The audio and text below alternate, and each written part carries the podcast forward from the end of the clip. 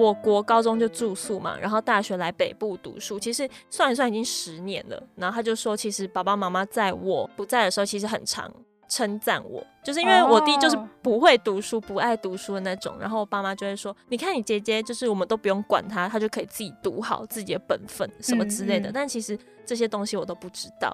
天哪，哦、好对，好好值得流眼泪哦，是不是？然后我有跟我爸说，我觉得他小时候做了一些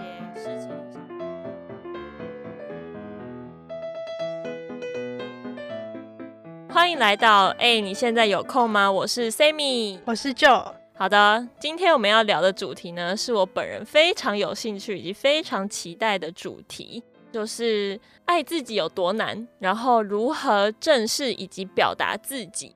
节目一开始，现在问一下 Joe，你对这个主题有什么想法吗？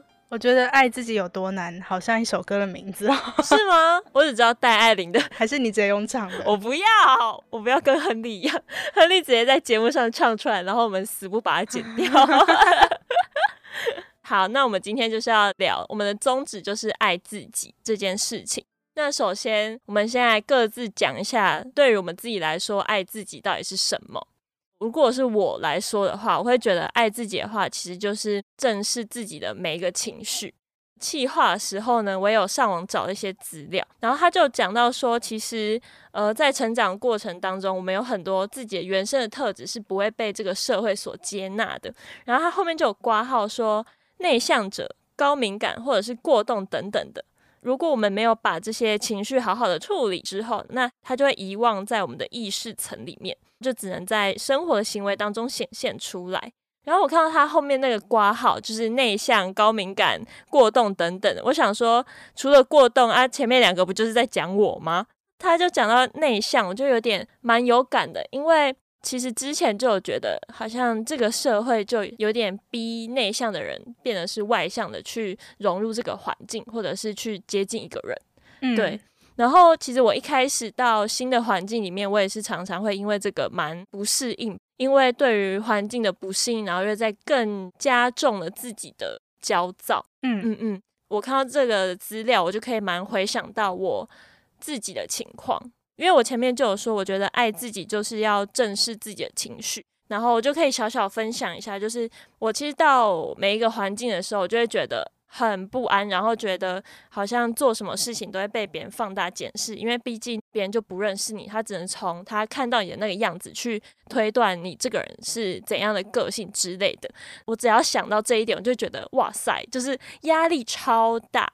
然后我觉得讲严重一点，就会觉得有点一步错步步错的感觉。我那一段时间，我就会觉得我想要把我的焦躁这个情绪压下来，然后我就发现我根本就压不下来。嗯，因为他就是一直在，然后我要骗自己说没有没有没有，就是我没有这种感觉，其实根本就是在增效。诶，真的骗不了自己。我后来就是跟自己说，给自己一段时间吧。就是我想说，毕竟我就不是一个可以很快融入一个团体或环境的人。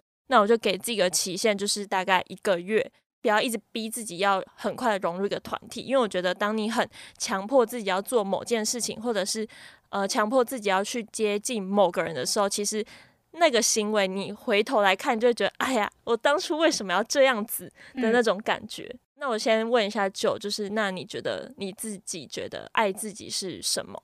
先回应一下你刚刚分享的一些点，嗯嗯你刚刚提到说。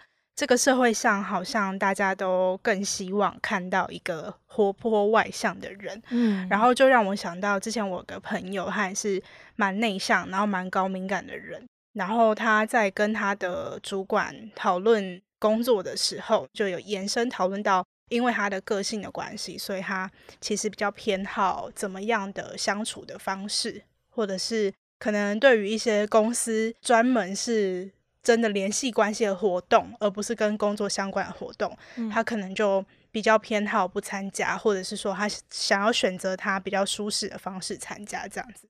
他的主管就回馈他说：“哦，可是你这样这么内向，会影响到你的职涯发展。”哦，然后我朋友就是很伤心，对，对于这件事情，其实我完全能够理解他的伤心，因为毕竟我自己也是偏内向的人，可是。我说实在话，我觉得他主管讲的蛮有道理的，是对。然后在职场上的我，其实我觉得我有意识的让自己变得比较外向，选择某些特定的场合去展现这样的自己。虽然说我知道内心深处，我还是觉得内向以及独处的自己是让我觉得比较舒适的。每一次只要我可能因为内向的关系而在人际上受到一点小磨难的时候，嗯，就是我还是会觉得难过。可是我整体来说，我不会让自己处于那个觉得自己不好的情绪里面太久。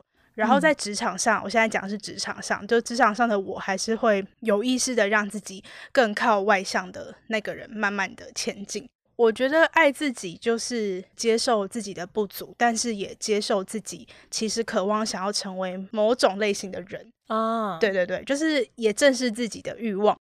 我不会安慰自己说哦，但反正我本性就是这样，所以我本来就应该要逃避那些可以让我成为那样子的人的机会。对，嗯，就是我还是会觉得可以练习看看。这样嗯嗯，可能大家会在书店里面看到一些书，是跟你说内向者或是高敏感者的优势。嗯，然后哎、欸，我有买，那我们之后可能可以就是找一起来聊。只是嗯、呃，就是我觉得，因为自己也是那样子的人，所以我其实也可以理解里面的一些说法。但你必须要承认，外向有它的好处，是对。所以说，如果你就是。希望能够获得外向的人他们在职场上面获得的，不管说关注或是机会的话，嗯，那就是你不可能每天就是只只祈祷，就是别人会主动来注意你。对对对，嗯，就是自己也是要做出一些努力吧。对对，而且你刚刚说要就是接受自己的欲望，就是 是这个意思吧？就是。哦，我看到那个人在闪闪发光，我也想像他一样。其实这件事情不是一件可耻的事情，嗯，而且这件事情也可以是就是推动你继续前进的动力，嗯，对，我觉得有的时候你承认自己的欲望，真的别人不会笑你，反而是你自己会觉得，哎呀，这样讲好害羞什么之类的，嗯，其实很多时候都是自己顾忌太多了。也不一定要跟别人讲啦。我、哦、对 我的意思是说，就是假设我今天因为内向的关系，然后、嗯、呃，我的同事他比较外向，所以他受到了可能客户的称赞之类的。我虽然说也是会有点受伤，然后我可能也会需要一点自我安慰或是别人安慰我的时间，可是我会尽量不要让自己去找到一个理由说哦，但反正我就是比较内向，所以我就是这样，哦嗯、就是我尽量不要让自己陷于这样的想法，然后就不去做出那一点点小小的改变。你有一个前进目标，你就不要跟自己说，哎呀，反正我本来就这么烂的，我本来就我本来就不会跟别人讲话。就是你既然有一个想要的成为的那个样子，那你就让自己有一点点的改变，然后去更靠近那个样子。哦，然后讲到这个，我就想到，就是我对于就是什么是爱自己，第二点，我就是打选择原谅和接纳现在的自己。关于这一点，我就是想到国高中的人际关系，对，嗯、这个讲起来好少女、好青 春，但是我觉得会让别人觉得遗憾的，其实是不欢而散的关系。嗯，至少对我来说，在友情上面是是的。我在高中的时候，真的有一段很紧密、很紧密的友情，但是最后真的就是不欢而散，直接就是决裂，然后就分道扬镳这样。嗯嗯。其实我觉得这一段友情也影响我蛮多的，因为我觉得一开始当然就是会先恨别人，就是他都不懂我真的是为他好什么之类的。然后我觉得其实恨别人很容易，就是你要怪别人，其实你内心是会舒服很多的，因为你不会把那个剑抵在自己身上，你是抵在别人身上，嗯。但是。过了一两年，怎么这么久？过了一两年，就是有点开始觉得，哎，是不是不是像我原本想的那样子？我才开始会觉察到，说其实那一位朋友，其实之前也是很真心的在对我好，然后我也是很真心的对他。我就在开始思考说，那我是不是也有做错什么东西，或者是让他觉得不舒服的？这样想一想，我就有找到之前自己不成熟的地方，但我就会觉得好。那我就是接受高中那个时候不成熟自己，毕竟大家当时都还小，嗯，就是莽撞不懂事。那我就是想一想，就觉得那我现在有改掉了吗？还是我还是继续执迷不悟？对，我前阵子也在思考这个，但我就觉得，嗯，既然我发现，那我就要好好的正视它，然后改掉。毕竟我觉得是坏习惯的这些东西是。导致我前一段关系、前一段友情没有好好说再见的原因，嗯、那我不想要再重蹈覆辙，那我就必须要改变。嗯、对，我就想到这一点。诶，你们和好了吗？没有啊，哦、就是因为我们是高中嘛，然后。大二的时候，我有自己主动去密他。嗯，其实我不是一个很会主动低下头的人。嗯，对，我就觉得不行，因为我觉得他真的对我蛮重要。毕竟都已经过两年了，我还会想到，那真的是蛮 重要的吧？嗯，对。然后我就有自己去密他，然后我也很感谢，就是他有回我讯息，因为其实我原本没有指望他会回我，没有期待啦。嗯就有讲开，然后他有说，就是其实当初就是蛮不成熟的，但其实聊一聊之后，也是没有办法回到像之前那么好的情况。毕竟都两年了，可以感觉到我们是走向不同地方了。嗯、对，然后就觉得好，那既然做了这件事情，就是我们有重新沟通，那我觉得那是不是就可以让这件事情好好的和解？因为我想知道说，我们现在讨论的是原谅过去不成熟那个自己嘛，然后。因为这个例子是你有跟这个朋友讲开，虽然说没有办法回到高中的时候那么亲密，但是对方是有表达他的谅解。那是我想知道说，就是这个当事人的谅解对你来说会是重要的吗？还是说你觉得如果你自己有想开，其实你就可以过这一关？我觉得。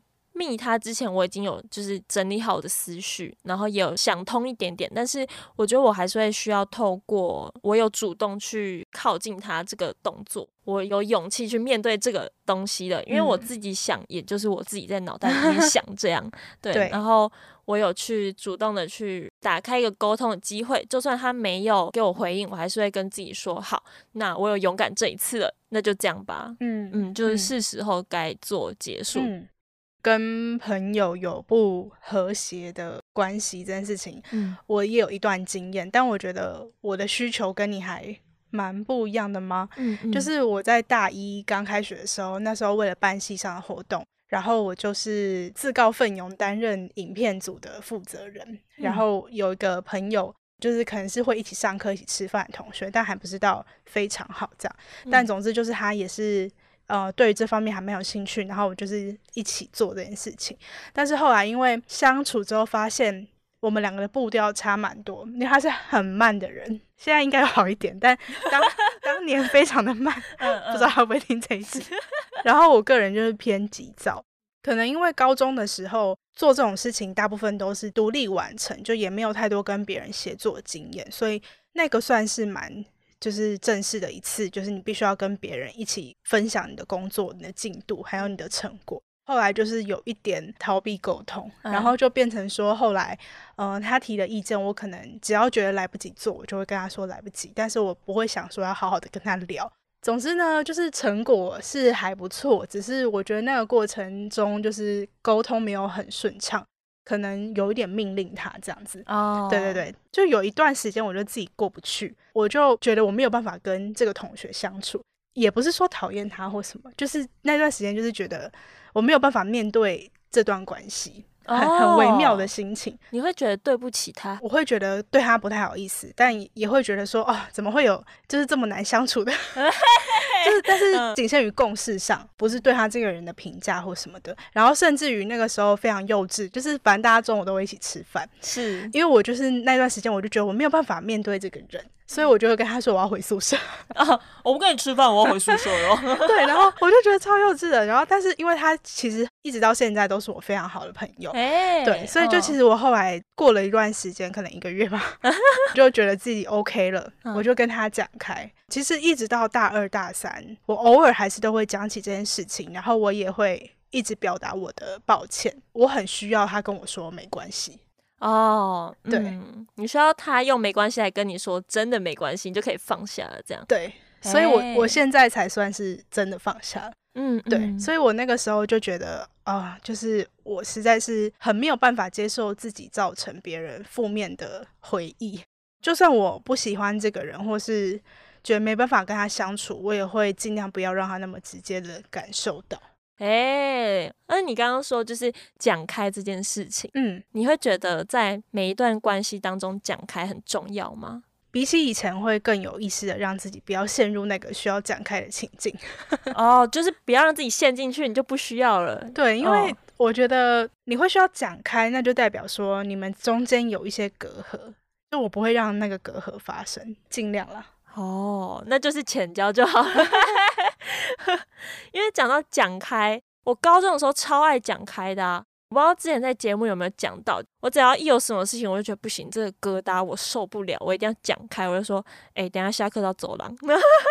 哦，有有有，对啊对啊，我应该有讲过吧过？嗯，对啊。但我现在就会觉得，真的要讲开吗？有些东西好像只是会达到表面上的，就是哦，好，那我们就没事喽。但其实真的不是没事，还这是看谁，这是看人啊。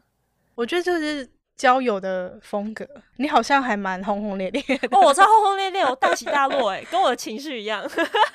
对对啊，因为我就很平淡。嗯，但是我觉得你很聪明，就是你不会让自己陷入到会让自己很觉得脑袋轰炸的那个情况。也不是聪明吧？我觉得其实这好像也可以说是爱自己的一种，哦、就是我不喜欢自己的情绪大起大落，然后因为这些大起大落造成我的心理上的负担。因为我也不喜欢我情绪大起大落，但我每次都是进入到那个状况，想说哦 no，就是我又进来了，然后我就觉得可恶，就说服自己说好，我要接受之前那个不成熟的自己，下次要改进这样子。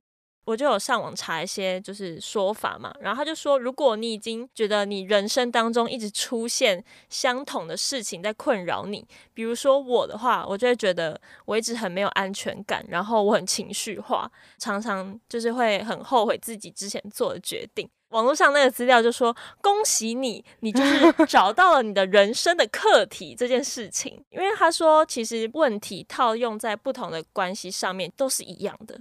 就有点像是，比如说，如果你在一段关系中常常失败，但可能其实是源自你的原生家庭，是可能你的爸妈怎么对待你这种感觉。对对，就是就是对。然后这个我也有自己的一个小故事。我觉得在每一段关系，不论是友情、爱情、亲情，其实我都会非常想要得到别人的认同，嗯，或者是被别人看见。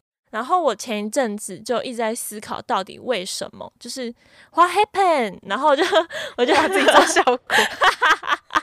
我就嗯、呃，我就拨开自己一点，我就开始找。但其实原因就很简单，其实就是我原生家庭，就是从小可能爸爸妈妈的精力比较放在弟弟身上，这是我自己的出发点。但我爸妈不会这么觉得，嗯，对。然后我就觉得，诶，真的是这样子吗？因为我有记得一个很清楚的照片，我不知道有没有跟你分享过，就是。因为我跟我弟只差两岁，然后我弟那时候还是一个很可爱的小朋友的时候，我妈就推着他的婴儿车，然后我就是死拉着我妈的衣服，然后想要把我 妈就是拉走，然后那时候眼眶就是泛红，然后就是很狰狞的脸，觉得我妈要被我弟抢走。嗯，对，我就觉得不行，就是他是我的，就你不能抢走他。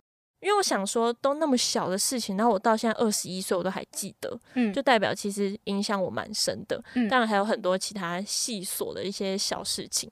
然后我就有在上一次年假的时候回家跟我爸聊这件事情，然后也是蛮坦诚的聊。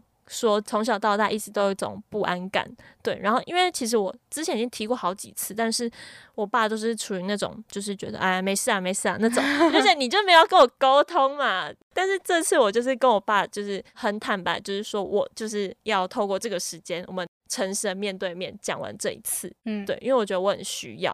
然后反正最后就是很坦诚的讲完之后，我爸就抱着我，然后我就狂哭，哭了一个超丑，然后我弟傻眼，他在后面想说前面这两个在演哪一出啊？对，然后还在后面划手机，我就觉得这一段谈话时间其实并不是要去责怪我爸妈在小的时候没有给我很多的关注，其实我觉得这一段时间就是我自己跟我自己的和解，嗯，就是我也想要透过沟通这个动作来跟自己说好。你已经被这个东西困扰很久了，那是时候该让自己去往下一个阶段迈进。虽然我觉得很难，嗯，对，但我觉得至少这个动作也算是对我来说是一个仪式感吧。我很好奇，你弟对这件事情的想法是什么？他其实有说他的想法是因为我很常不在家，嗯，因为我国高中就住宿嘛，然后大学来北部读书，其实算一算已经十年了。然后他就说，其实爸爸妈妈在我不在的时候，其实很常称赞我，就是因为我弟就是不会读书、不爱读书的那种，然后我爸妈就会说：“你看你姐姐，就是我们都不用管她，她就可以自己读好自己的本分什么之类的。”但其实。这些东西我都不知道，天哪，哦、好对，好好值得流眼泪哦，是不是？然后我有跟我爸说，我觉得他小时候做了一些事情，影响我很深，嗯，对。然后，但是我爸也有跟我分享说，就是他还记得小时候载着我，然后骑着他的伟士牌，然后在田里乱晃，然后一起看夕阳，然后我就好浪漫啊，对，然后就想说 跟爸爸说欧妹，哦，Daddy。我这团有个想法，就觉得哦，原来我只记得对我不好的东西，但其实爸爸妈妈他是好的坏的都记得。就我爸还有自己跟我坦诚的说，他觉得自己没有好好当一个父亲。嗯、年轻的时候，他有跟我说对不起。Oh my god！就是你从一个中年的男性听到对不起，而且是父亲呢，然后我就觉得好，我接受，我原谅你。哦，现在真的有点泛泪，虽然我已经听过这个故事，哦、是不是？我那个时候，所以我就爆哭啊，然后我就觉得我好像真的太觉得别人都对不起我了。其实 这是我的毛病，对，我有认知到这个问题。嗯嗯，对对对，然后我就蛮感动的吧。那一次双十回家，最大的收获就是跟我爸抱着痛哭，非常的感动。二十一年来第一次这样子，嗯，没错。那你觉得在？长大之后，因为刚刚聊到是小时候的课题嘛，那长大之后，你觉得你有透过什么样比较有意识的做法去爱自己吗？我朋友有跟我讲一句话，就是他说水象星座的力量就是从爱人的身上了解如何爱自己。我就会想说，虽然我是没有办法代表所有水象星座讲话，但我觉得。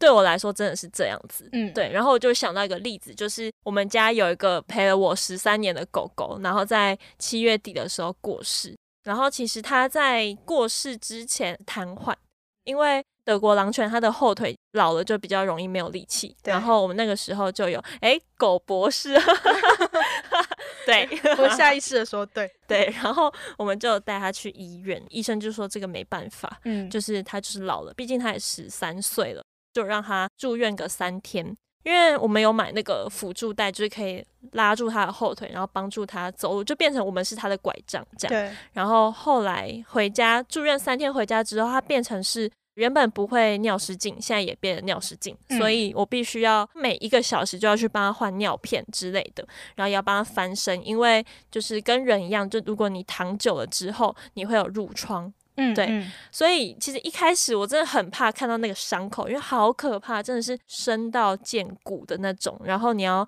帮他擦优点，你要帮他消毒，然后擦药，帮他包纱布，然后还要帮他清尿片。嗯、我是透过照顾他这个过程当中，我才发现原来我可以为了一个生命，然后不是我自己付出这么多。我那两个礼拜我没有好好睡觉过，嗯、因为我不知道他会不会。什么时候需要我？毕竟他也没有力气大叫，对。嗯、然后我就是其实都每天睡个四五个小时，我就会定时去看他的状况怎么样。嗯，对。然后这样子到了两个礼拜，然后在过世前几天一整天都陪着他，然后摸他的头，跟他说就是辛苦了，谢谢你来我们家，嗯、这样子。因为我觉得我自己是个蛮自私的人，我会不愿意为别人付出那么多，想说哦，我都累得半死了，谁要做那么多啊？但其实透过照顾我们家狗狗的这个两个礼拜，我也知道哦，原来我自己的能力是可以付出这么多的，而且我这些付出是心甘情愿的。我可以从我照顾它的过程当中，跟它的互动当中，感受到其实我也是被爱的。我付出这些，并不是想要得到什么回报。我只是希望他可以舒舒服服的离开这个世界，嗯，就是在最后这一段时间，有我们家人可以好好的照顾他、陪伴他。然后我又想到，就是我朋友刚刚跟我说的这句话，我就觉得套在我身上，其实我觉得是符合的。我可以从爱我爱的人的过程当中找到自己的价值，而且可以得到属于我的成就感。嗯、对对对。嗯、那我现在想要问 Joe，就是你觉得爱自己比较难，还是爱别人比较难？请回答。我觉得爱别人，为什么？但我觉得这会随着年龄改变。嗯，小时候我可能没有办法那么直觉的讲出这句话，然后同时我也觉得爱自己，它其实是比较容易被忽略的，就你必须要有意识的去提醒自己。哦、所以以前其实我没有认真的想过这个问题，但是我在就是现在这个 moment。现在这个时刻会那么直觉的说，我觉得爱别人比较难，是因为我觉得。呃，我已经经历过那个需要提醒自己爱自己的阶段了。哦，对，就我觉得，呃，现在当然还是有时候还是会需要，可是可能那个时刻没有那么多，所以反而是你会腾出更多的心思去想要爱别人这件事情。我会觉得困难的点是，可能因为爱自己的关系，所以你已经有一个比较完整的价值跟认知的体系，然后你也会知道说，你会想要邀请什么样的人。或者是不想要邀请什么样的人加入这个体系，嗯，进入到你的世界里，是不是可以这么说？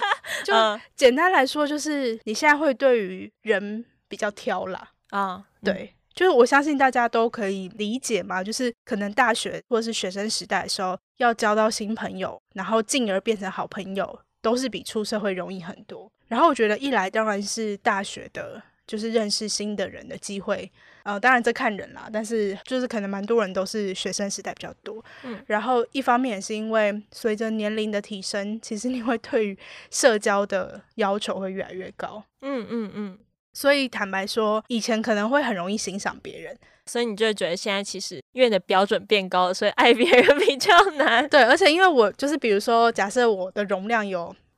十六 GB，十六吗？好少，好，没关系，就十六好了。好，然后我可能会需要花十二 G 来爱自己啊，太多了，十 G 好了。嗯、然后可能就是会有四 G 是爱我原本就爱的人，嗯、就是别人、人事物，然后我剩下才有两 G 去爱新的人。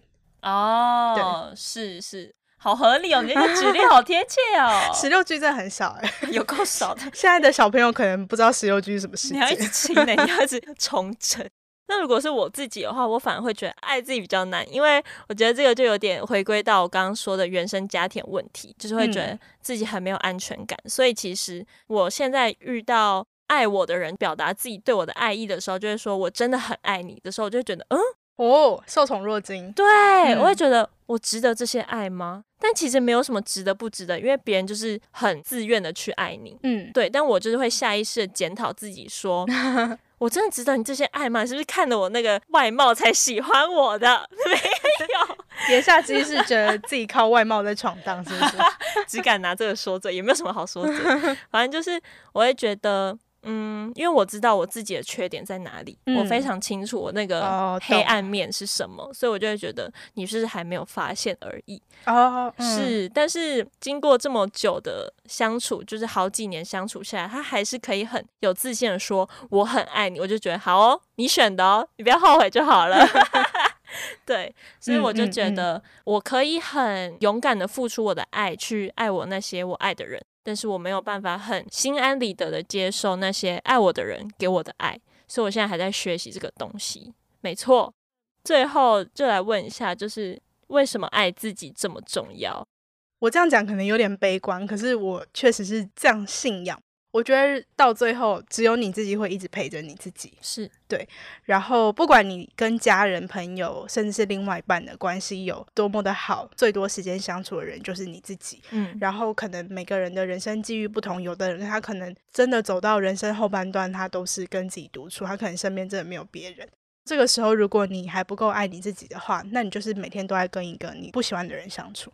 诶，这样很悲观吗？其实好像也还好，蛮合理的。我觉得这个想法。我虽然不知道从哪来，但是 影响我蛮深的。嗯、对，就是变成说，我会对每段关系都保有一点余裕嘛。是，就算遇到再好的人或再喜欢的人，也不会把百分之百都倾注在他身上。嗯、对，就是还是保有自己独立的个体这样子。哦，你刚刚讲那一段话，我就想到，就是如果我是需要靠别人来爱我，来爱自己的话，那如果那个别人不在的话，我就会倒掉、欸。诶。对对对，是，我现在就有点处于这个状况。我想到，我我现在想到我现在课题是什么了。嗯，那对那个是什么？恭喜你，恭喜我找到自己的人生课题了。前面聊到了，没错，是是是，其实走到最后的还是自己。毕竟生离死别这些课题是。